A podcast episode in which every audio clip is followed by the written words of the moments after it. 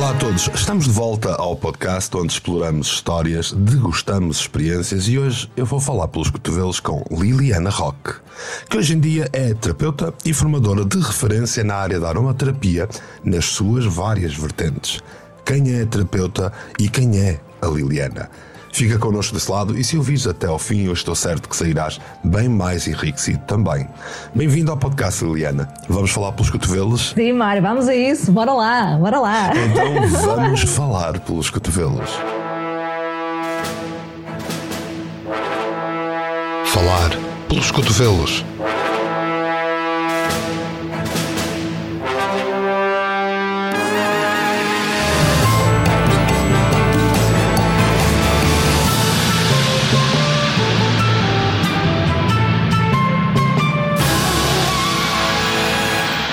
Mário Portela. De seu nome Liliana Roca, nossa convidada de hoje nasceu no Porto e podia bem ter sido a Indiana Jones portuguesa, já que se licenciou em História na variante de Arqueologia e trabalhou na área durante uns anos. A verdade é que a sua vertente académica foi depois desmontada pelas áreas do holismo e do cuidado ao outro. Perdemos uma Indiana Jones, verdade, mas a aventura continuou como o nome de referência da aromaterapia em Portugal. Começou pelas áreas da massagem e manipulação, mas foi a aromaterapia que a fascinou, tirando o primeiro de milhares cursos na área em 2008. Hoje é terapeuta e formadora no seu próprio espaço Aroma Care na Maia. É a única portuguesa formada em formulação galénica na Bélgica, dá formação no IPN e está aqui connosco para nos contar tudo. Obrigado, Liliana, por estares aqui connosco hoje para falarmos pelos cotovelos. Olá, Mário, bom dia. É um prazer estar aqui. É um prazer estar aqui com, contigo, também com os nossos ouvintes. Um, quero já quero te dar os parabéns por este grande projeto, pela tua grande visão. Eu acho que isto é um projeto de grande visão e que vai aqui uh, trazer muitas histórias uh, muito bonitas uh, com as quais nós podemos aprender e ficar mais enriquecidos, sem mínima dúvida. Que bom! Este podcast é patrocinado pelo Portugal Místico. Sabias que tens uma editorial, uma academia de formação, um canal de YouTube com centenas de vídeos, uma rádio, apoia podcasts e ainda apresenta publicações e artigos desmistificadores e informativos únicos? É isso mesmo. E está online em www.portugalmístico.com. Vamos começar pelo início. Acabei de te apresentar de uma forma rápida, muito resumida, e havia tanto mais para dizer. Mas falta ali o toque de alma, um toque de Liliana na apresentação. Portanto, quem é a Liliana? Essa é das perguntas mais difíceis que eu te posso responder, não é? Porque a Liliana ainda é um ser em construção. E enquanto eu viver, será sempre um projeto em construção. Um, mas posso dizer que daquilo que a Liliana é hoje, uhum. não é? Um, porque a Liliana também é fruto de heranças passadas, não é? Eu sou fruto daquilo que os meus ancestrais me legaram. Um, e é, é, juntamente com isso, não é? Com todas essas histórias que já foram vividas anteriormente, juntamente com as minhas, com a minha, que eu estou a ver agora, uhum. no presente, no agora, uh, que posso dizer que sou, uh, sobretudo, uma grande apaixonada pela vida. Uh, eu adoro viver, adoro estar aqui a viver esta experiência terrena, apesar de todos os desafios inerentes que estão, que estão à vivência de qualquer ser humano, mas confesso que o saldo tem sido mais positivo que negativo, sou muito sincera. Que bom. Tenho o privilégio, tenho o privilégio de me sentir protegida, e eu sinto mesmo isso. Não sei explicar, uhum. é uma uhum. coisa que eu sinto, mas tenho sido muito protegida ao longo da minha vida. Tens sabe? uma estrelinha. Uh, sei lá, não sei. quero acreditar, quero acreditar também que sim, quero acreditar que sim. Uh, tenho percebido isso também pelas oportunidades que vão surgindo na minha vida, sabes? E que eu agarro sempre com muita intensidade. E chegamos à segunda característica da Liliana, que é uma é alguém que vive intensamente. Eu sou impetuosa, eu sou às vezes impulsiva, às vezes tenho muito o coração perto da boca, às vezes falo sem pensar, um bocadinho assim. Sou alguém que se doa por inteiro, portanto, esteja eu a nível profissional ou a nível pessoal, a Liliana está sempre lá por inteiro, não, não, dá, não dá metades. Uhum. Que Uh, eu acho que é isso que mais me, que é isso que mais me identifica. Que bom, olha, tu licenciaste em História, uh, quando, eu, quando te apresentei, falei dessa tua carreira inicial na arqueologia. Como foi que lá foste parar e como foi essa experiência? Olha, eu, essa decisão de, de ir para a arqueologia começou no secundário. Eu estava no décimo ano e a minha professora de História organizou uma visita de estudo ao Castro de Guinfões e desde logo eu percebi, é isto que eu quero fazer. Portanto, primeiro, lá está, eu sempre fui fascinada pelo passado. A arqueologia é um bocadinho isso, é ir ao passado e dar vida àquilo que já está morto, é reconstruir, não é? Uhum. Por outro lado, fascinou-me o ambiente de escavação. Eu adorei aquela energia de estar ao ar livre a trabalhar. Uh, senti que iria ser uma aventura, porque eu sou uma pessoa aventureira. E depois, outra coisa que eu senti era que todos os meus dias, em todos os meus dias, não ia, não ia haver rotina. Uhum. A rotina é uma coisa que eu abomino, digo-te, não gosto de rotina. Detesto coisas rotineiras. E eu senti, e senti isso a partir do momento em que eu comecei a integrar a atividade mesmo em si. Uh, todos os dias era um dia diferente. Porque nunca, a gente nunca sabia o que é que havia de encontrar, o que é que havia de encontrar. Era sempre um dia diferente. havia sempre coisas novas a acontecer, não é? E depois o ambiente de escavação era um ambiente super, super divertido, super descontraído, nada de stress. Temos, obviamente, objetivos para cumprir, há um método de escavação, obviamente que sim, temos que cumprir, mas a parte de tudo isso, opa, sério, é um, era um trabalho de grupo também, partilhava-se muita coisa, depois era sempre muito interessante perceber a curiosidade, às vezes, dos autóctonos, não é? Que às vezes, quando percebiam que havia uma, ali uma escavação local, se aproximavam, queriam conversar connosco e perceber o que é que ali estava. Portanto, era sempre um ambiente super interessante e, eu, e foi isso que me levou a ir para a arqueologia, apesar, apesar de todas as vozes dissonantes. Eu, eh, mas isso não me dissuadiu, porque eu realmente sou uma pessoa muito determinada e quando meto uma coisa na cabeça eu tenho que a levar até ao fim, não é? E, eh, e foi o que aconteceu, foi, foi, foi uma experiência muito bonita, os meus anos de faculdade foram espetaculares, uh, fiz muito estágio em escavações, sobretudo no norte de Portugal, uh, na área de Esposende, Uh, foi que foi o meu grande estágio, ali no Castro São Lourenço, que eu convido todos a ir lá, ir lá visitar, que é, é Olha, como é que foi que tu depois te começaste a orientar na direção do holismo? Aquilo que eu senti é que eu precisava. Tu começaste pela massagem, certo? Sim, comecei pela massagem. Vou-te explicar porquê. Porque meu pai foi sempre doente reumático, agora já não, não é. Portanto, a pessoa que lhe aplicava os óleos e, e lhe fazia a massagem lá em casa era eu. Uhum. Mesmo nas escavações, sabes que o, o, contexto de escavação é um contexto muito duro. Isto não são, não são só rosas, ok? Uh, é, nós apanhar, é um trabalho ao ar livre, uh, exige muito fisicamente de nós, é apanhar com chuva, com sol, com geada, frio, calor, nem queres saber, pronto. E, um, e é um trabalho mesmo muito exigente fisicamente. E então havia vários colegas meus que de vez em quando se queixavam puxavam ali dos ombros, e pá, hoje estou aqui com umas dores, e lá ia eu. O pessoal começava, e pá, tens umas mãos, pá, aquilo depois começou a ficar aqui no ouvidinho, não é? Tens umas mãos, qualquer dia devias ter ali um curso de massagem. E aquilo foi ficando no ouvido. E eu, por que não? Por que não, não é? Até porque eu também sou uma pessoa muito curiosa e, e gosto de experimentar coisas novas, por que não?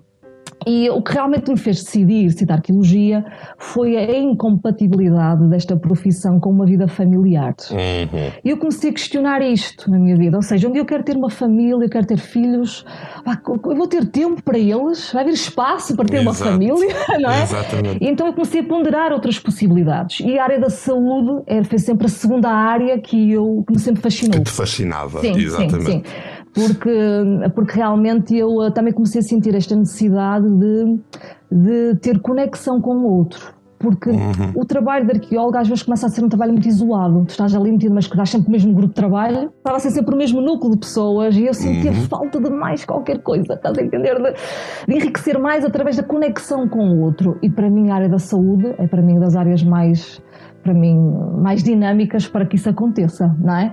E aí eu, uh, numa caminhoneta, a caminho de Conde, para uma reunião de arqueologia, com o meu, meu chefe na altura, e ele encontra uma ex-colega minha de arqueologia, uma ex-colega minha, a falar-me do IPN, a dizer que tinha entrado num curso de massagem, vê lá, é? Naquele dia, naquela, naquele horário, naquela caminhonete, eu tinha que encontrar aquela pessoa.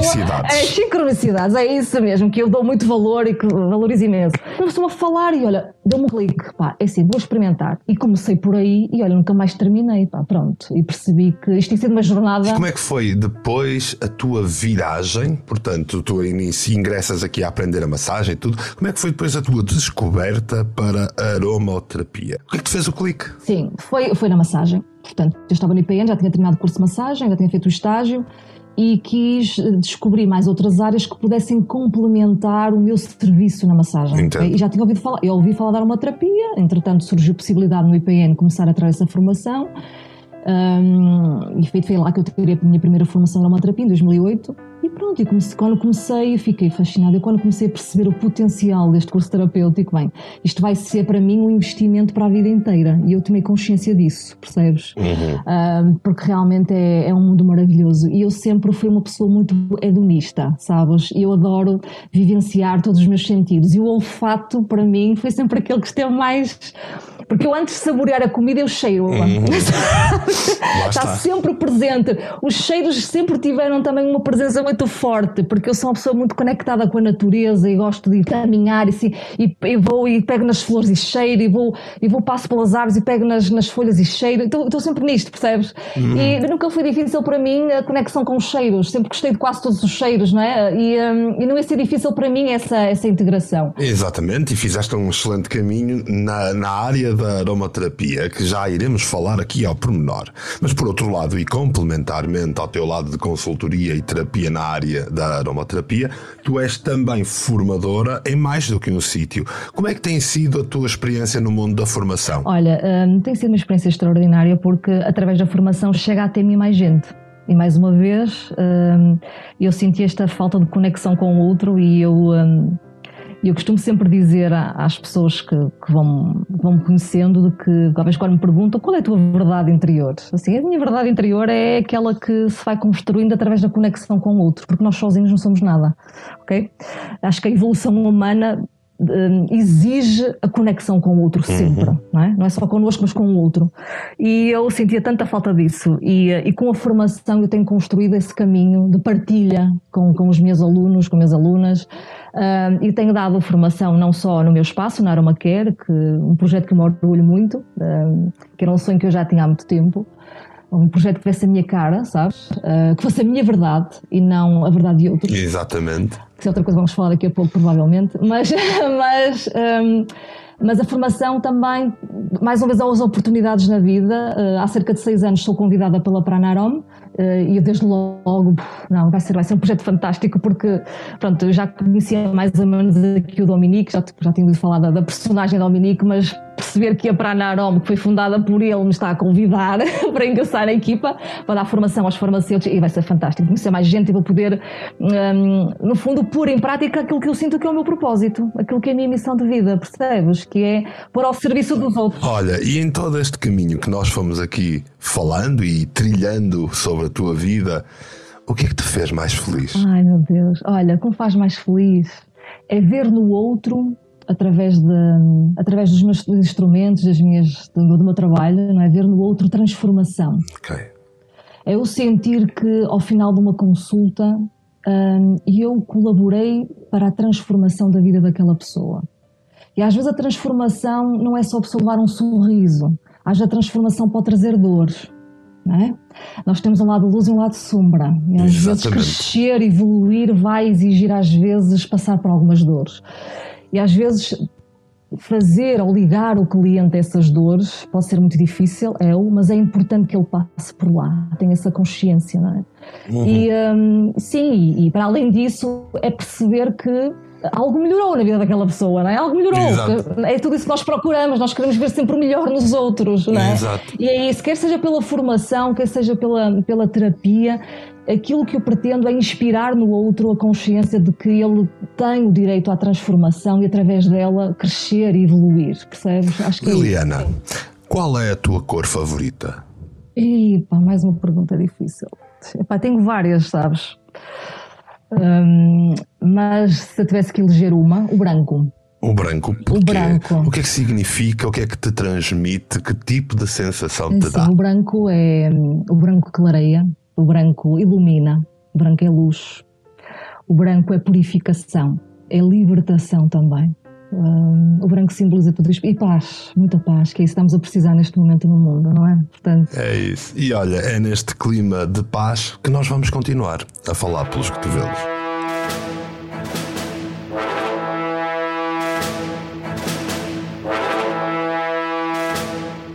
Ora bem, Liliana, diz a incompleta Wikipédia que a aromaterapia é uma pseudociência. Não achas isto extremamente redutor e até errado? muito errado e muito redutor. Até porque nós temos a ciência neste momento a apoiar aquilo que é a atividade terapêutica de um óleo essencial. Assim, tu vais a uma PubMed e tu tens mais de 20 e tal mil artigos científicos relacionados com óleos essenciais. Portanto, não é uma uhum. pseudociência, ah, porque já há mais do que, não só estudos in vitro, mas também estudos in vivo, não é? Com pessoas. Uhum. E ao longo destes meus já quase 15 anos de, de percurso ah, de trabalho com óleo essencial, já tive muitas histórias para te provar que não é, não é nada uma pseudociência. Exatamente. Portanto... Olha, sabes, eu fui ver, eu fui ver uh, o que é que queria dizer pseudociência para a Wikipédia. E a Wikipédia diz que pseudociência é aquela que se faz passar por ciência, mas não segue o método científico.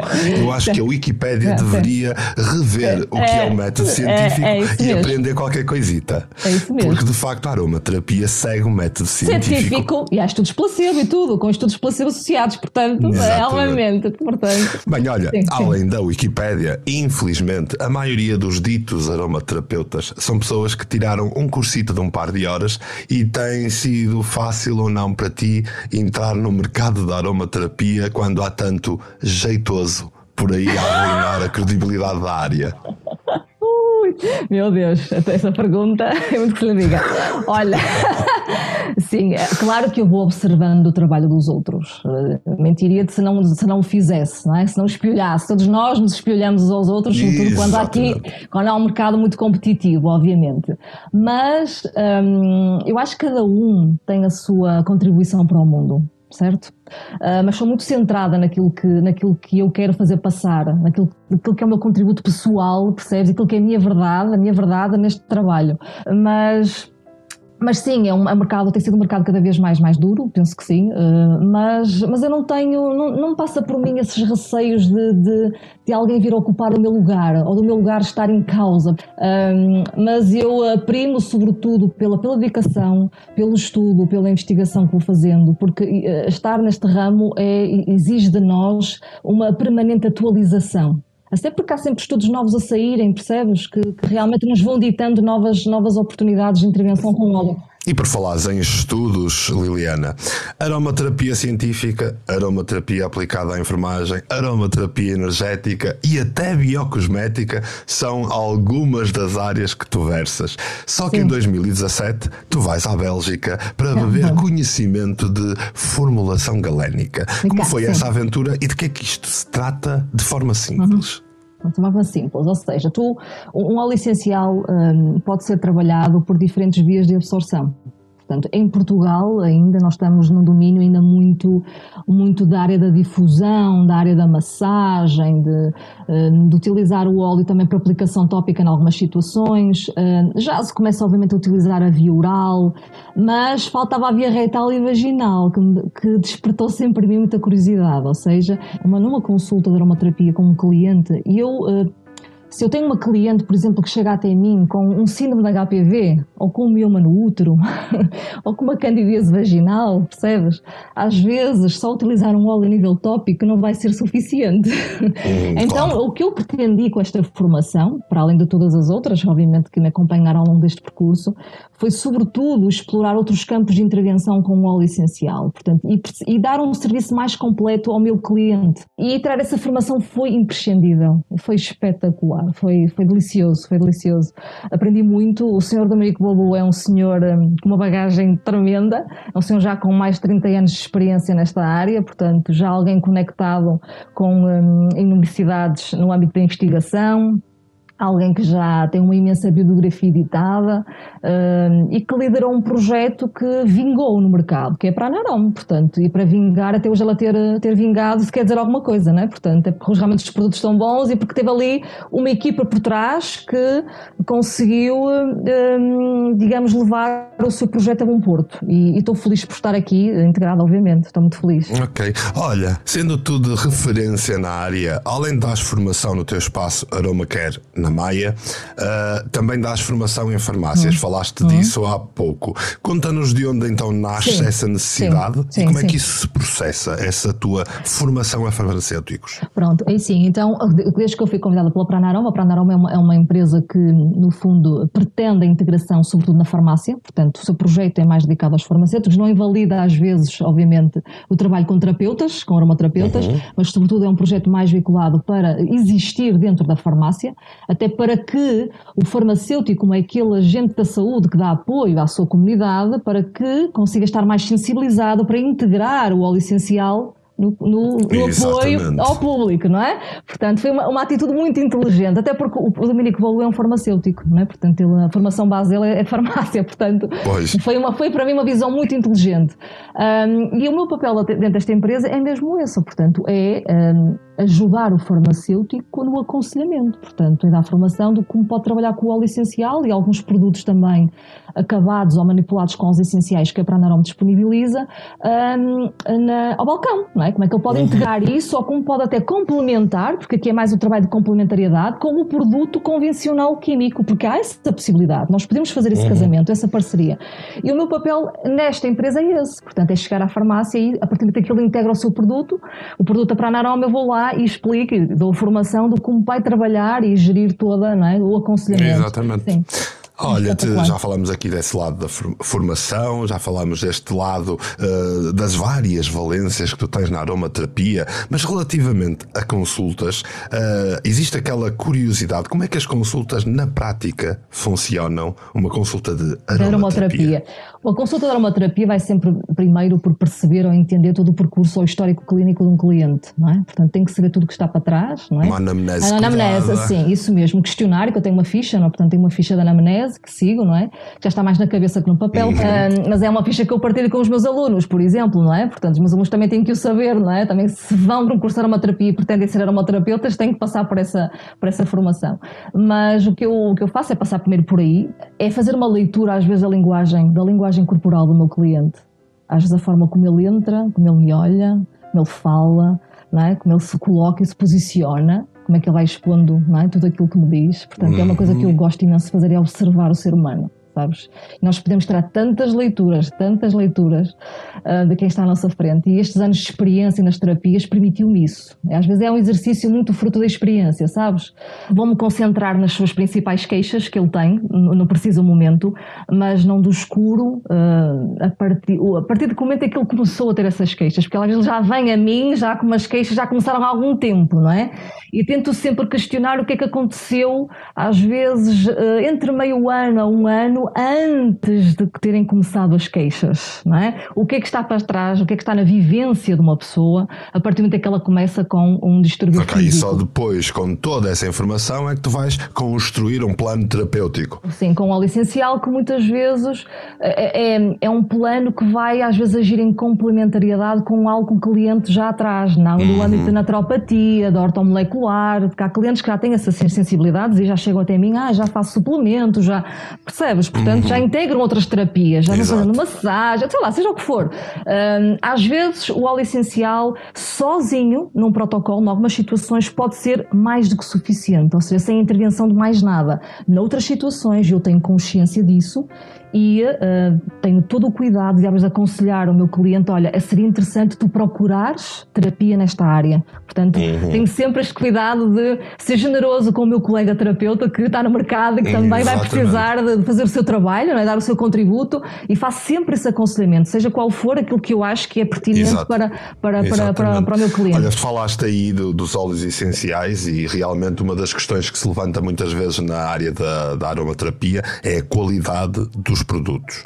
Muitas pessoas acham que estamos a falar de cheirinhos para pôr no queimador e, felizmente, isso não é aromaterapia. Não, não. Portanto, não. quão importante é a qualidade dos óleos e o que é que nos podes dizer sobre esta visão errada que se normalmente tem da aromaterapia, sei lá, dos cheirinhos? Cheirinhos, é isso mesmo.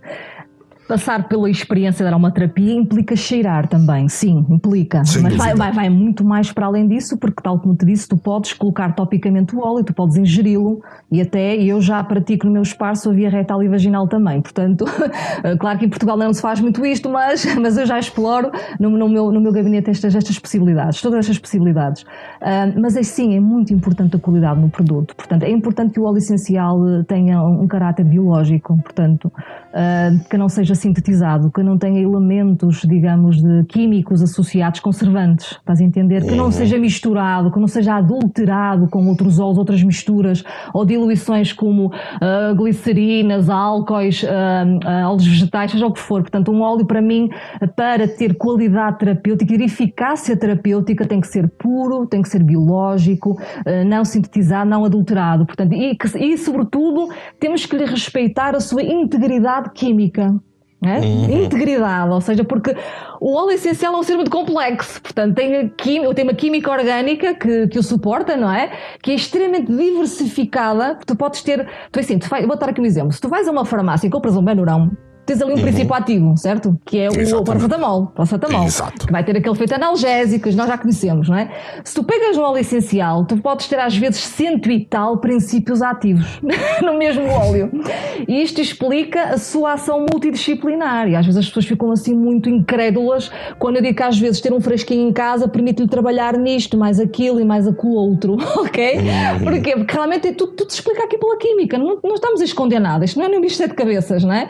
Uma química que já está, a ser, já está a ser estudada já há muitos anos, já há mais de 50 anos, e que, e que realmente pronto, faz dele um ser muito completo, muito complexo, sim, muito completo, mas que exige essa Não qualidade. são só os óleos que são essenciais, a qualidade também sim, sim, sim, sim. Olha, quanto ao teu futuro, o que é que tu tens planeado? Mais cursos, mais projetos? Conta-nos tudo. ah, sim, ah, ah, projetos sobretudo no âmbito de, de, de eu tirar formação. Ah, É importante nestas áreas nós, estamos sempre a atualizar-nos e a fazer coisas diferentes. Eu tenho essa necessidade. Lembras-te que no início eu disse que não gostava de, de rotina, não é? Exato. Então, eu todos os anos, o meu curso de aromaterapia sofre sempre transformações. Lá vem a palavra transformação outra vez. Ah, Mas, porque realmente eu sinto essa necessidade, porque eu também estou sempre a atualizar-me. E se eu me estou a atualizar, os cursos também saem atualizados, percebes? Eu nunca Exato. as coisas da mesma forma, eh, e porque há sempre experiências novas que eu vou partilhando com os, com os meus alunos, daquilo que é a minha prática clínica também. Ahm, mas sim, passa sobretudo por eu tirar outras formações no âmbito da aromaterapia, que eu quero fazê-lo Uhum. e que passa pela área da perfumaria natural, porque é outra área que eu construís um perfume que vá não só de encontro àquilo que é o perfil olfativo de alguém, ao gosto, ou a empatia olfativa que alguém sente, mas também ires de encontro às necessidades psicoemocionais daquela cliente, é qualquer coisa. Uhum. E com essa determinação, eu tenho a certeza que não vai demorar muito tempo e já teremos isso em funcionamento também. Olha, Liliana, onde é que os ouvintes te podem encontrar? Olha, já tenho site, que é o www.aromacare.pt. Ah, tenho também o Facebook, Aromacare, Facebook, Aromacare Maia, tenho, tenho, aparece lá no Facebook também. Ah, podem me encontrar aqui fisicamente no espaço, no espaço Aromacare na Maia, que está sediado mesmo no centro da Maia, é muito fácil nos encontrar. E, ah, e pronto, e quando quiserem marcar, portanto, basta, tenho os contactos todos no site ou no, ou no Facebook, e cá estou eu.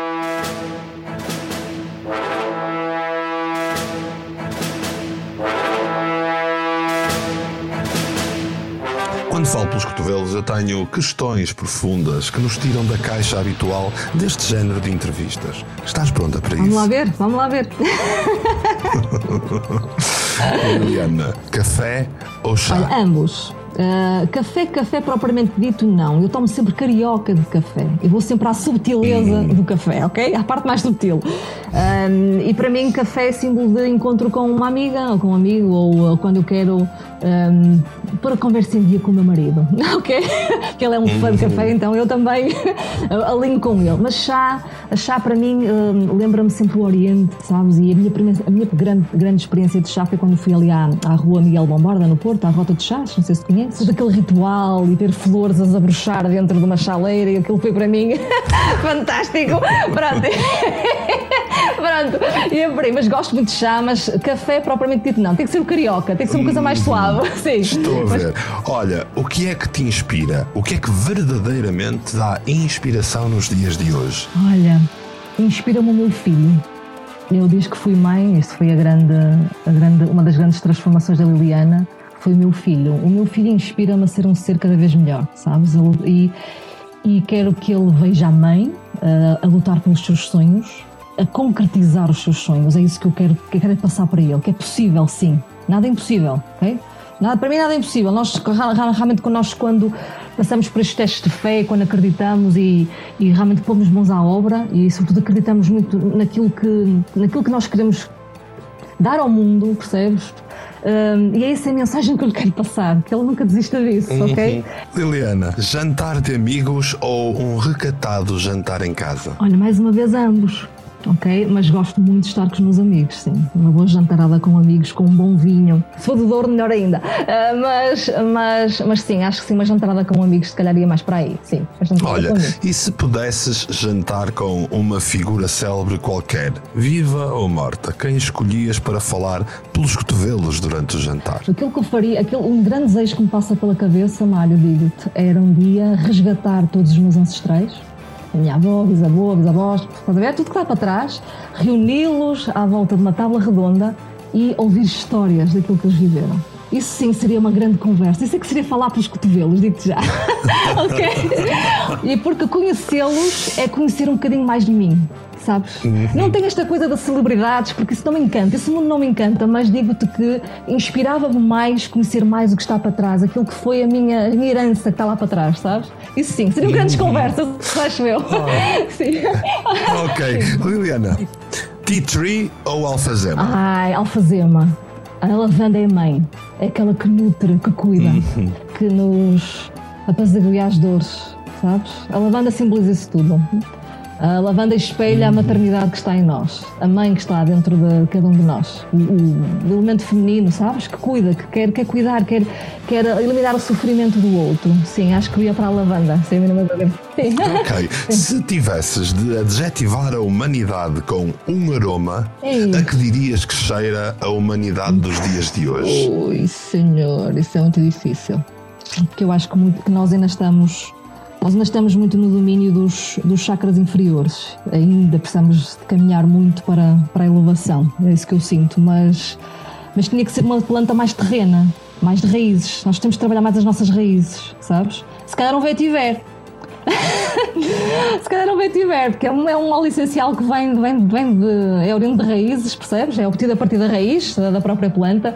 Nós precisamos, precisamos de escavar bem fundo para nos elevar. Liliana, um curso online ou um curso presencial? Ah, é um curso presencial, sem mínima dúvida. Presencial, que saudades. Sinto mesmo muita falta. Estes últimos eh, anos de pandemia, houve uma, aqui uma reestruturação daquilo que é o projeto Aroma Care, não é? Portanto, que foi muita coisa passada para, para online, mas eu percebi ao final algum tempo, eu sentia-me esgotada, sabes? Estar online a trabalhar, sentia-me mesmo muito esgotada, porque eu sou uma pessoa muito física, não dá para perceber, gesticulo muito, eu preciso, eu preciso lá estar, sentir a conexão com o outro, de observá-lo, senti-lo, e às vezes até sentir aromas pelo ar, sei lá, seja o que for. Porque há tanta aprendizagem a tirar daí, e, ah, mas sim, presencial. Há tantas informações e aprendizagens que se tiram daí que não se tiram no online. Ok. O que dirias Sim. que as pessoas mais subestimam em ti ou que habitualmente ficam com a ideia errada? Às vezes eu sinto que as pessoas olham para mim e veem uma super mulher. E pá, a Liliana consegue tudo aquilo, mas às vezes podem subestimar também as minhas fragilidades. Eu também tenho as minhas fragilidades. Eu não sou a super mulher, às vezes toda a gente julga. e nos meus momentos, às vezes mais, mais down, porque todos nós o temos, eu também sou alguém que choro, não sou só a mulher que ri, não é? E, hum, e às vezes sinto que, que passa um bocadinho por aí, às vezes subestimo também a fragilidade que existe em mim. que Exato, também existe, claro, portanto, claro. e eu também a honra, eu também a honro. Somos todos, como tu dizias, e muito bem, somos todos luz e sombra. A sombra, Não é é? isso mesmo. Olha, sim, sim. sendo assim, o que é que eu te devia perguntar que não te perguntei enquanto falávamos pelos cotovelos? Oh, querido, eu acho que falámos quase tudo, não é? acho que haverá mais oportunidades, se calhar, no futuro para, para, para pensarmos em mais coisas. Mas por hoje, mas por hoje acho que não, não sinto assim necessidade que me perguntes mais nada, acho eu. okay? Então, olha, isso sim. no meu sim, rating sim. de falar pelos cotovelos, não? quer dizer que de facto hoje nós falamos, falamos. pelos cotovelos. Sim, acho que sim. Olha, Liliana, em meu nome e em nome dos ouvintes do podcast, queria desde já agradecer-te pela tua disponibilidade e por esta agradável conversa. É sempre fantástico acompanhar a experiência de alguém que desmistifica mais uma área maltratada pelo movimento New Cage que aí anda, além da tua natural gentileza e boa disposição. Obrigado, Liliana. Olha, olha obrigada eu por tudo, pela esta excelente oportunidade obrigado por este, este momento de partilha e a todos aqueles que nos estão a ouvir, está bem? Bem-ajas, bem-ajas por este projeto, tá? é isso que eu... E tenho vida longa, vida longa, vida longa, vida longa. Obrigado, Liliana. Da mesma forma, queria agradecer profundamente a todos os que ouviram este podcast, seja na rádio do Canal Portugal Místico ou em qualquer outro suporte, deixando desde já a promessa de voltar na próxima semana para mais um podcast. Não te esqueças de participar ativamente através dos comentários nas várias redes. Dá-me feedback, diz-me o que achaste Mostra-me que gostaste, dá-me esses likes e gostos e essas coisas da moda. Partilha com os teus amigos que se alinham com esta forma de viver a vida. Ouve a Rádio Canal Portugal Místico em rádio.portugalmístico.com. E claro, obrigado por estares desse lado. Voltaremos em breve para falar pelos cotovelos.